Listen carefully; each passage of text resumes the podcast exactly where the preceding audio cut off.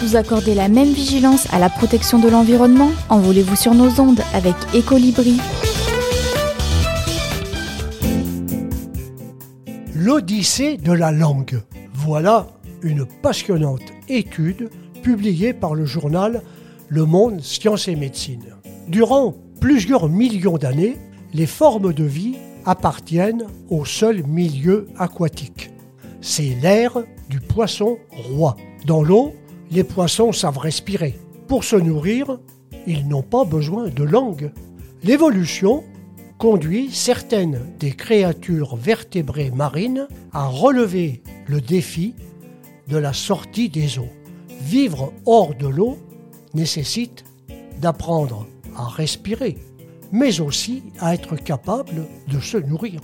Plus de 100 millions d'années avant la sortie à l'air libre de nos aventuriers de l'évolution, les végétaux, eux, avaient déjà développé des racines et des tiges.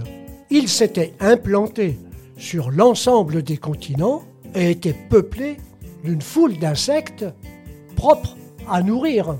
Sortis des eaux pour se nourrir justement, les nouveaux venus doivent développer une langue. C'était il y a 350 millions d'années. Logés dans la cavité buccale, les missions premières de la langue sont le transport des aliments jusqu'à l'arrière-gorge, la mastication et la déglutition. Les mammifères développeront plus tard le mécanisme de la succion utile pour la tétée. Et plus tard, la langue jouera son rôle pour produire des sons articulés chez les premiers primates humains avant d'aboutir à l'usage de la parole. Dans le monde animal, la langue présente des formes diverses et des usages spécialisés. La langue râpeuse du chat est bien connue. Pour fonctionner comme une brosse de nettoyage, elle est hérissée de centaines de papilles épineuses utilisées pour la toilette de son pelage. Et la langue catapulte du caméléon, plus rapide qu'un avion de chasse, elle projette sur sa proie en moins de 2 dixièmes de seconde sa pointe de langue collante à une distance double de son corps. Encore plus surprenante peut-être, la fine langue fourchue du serpent. Elle est un radar sensoriel à odeur. Les mouvements rapides des extrémités de sa langue déplacent l'air pour dépister l'odorat de ses proies.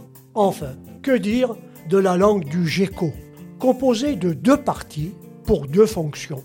La moitié arrière sert à transporter et avaler les aliments. La moitié avant, très large et très lisse, s'allonge pour le lavage et la surface de son œil. C'est l'essuie-glace. Pour la langue, cet organe si singulier, vous le constatez, et Colibri se devrait bien d'avoir la langue bien pendue.